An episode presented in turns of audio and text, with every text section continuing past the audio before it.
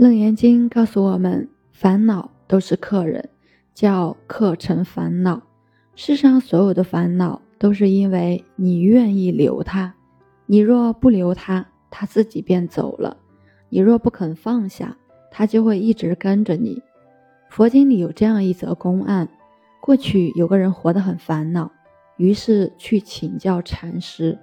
他向禅师讲述着自己遇到的种种不幸。希望禅师为自己改变命运。禅师问他：“你向往什么样的生活呢？是像在天空翱翔的鸟，还是在水中遨游的鱼？”不等他回答，禅师接着道：“世间所有生灵都有自己的使命。你看到的是鸟和鱼的自由，却没有看到它们随时都会成为猎物的不幸。”过了一会儿。禅师说：“人各有难，生活本就如此。当你学会放下烦恼，在睡前原谅一切，那你的每一个明天便都是重生。”那人听完后若有所思，从此以后，无论遇到什么烦心事，都会在睡前放下。久而久之，他的心中喜悦越来越多，生活也越来越顺利。人生诸多风雨不顺都是必经之路，可我们不能因为一时的称心就烦恼丛生、自怨自艾。当你开始接纳了一切不如意时，一切就都会变得不一样。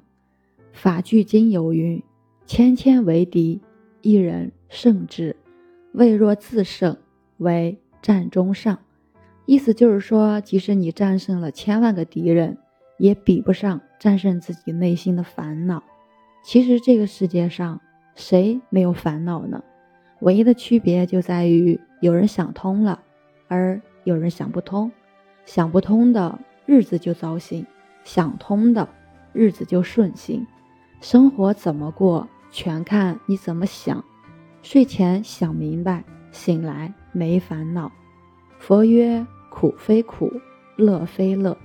只是一时的执念而已，心是一切的根源，所有压力与痛苦都在其中，所有苦难与挫折都是道场。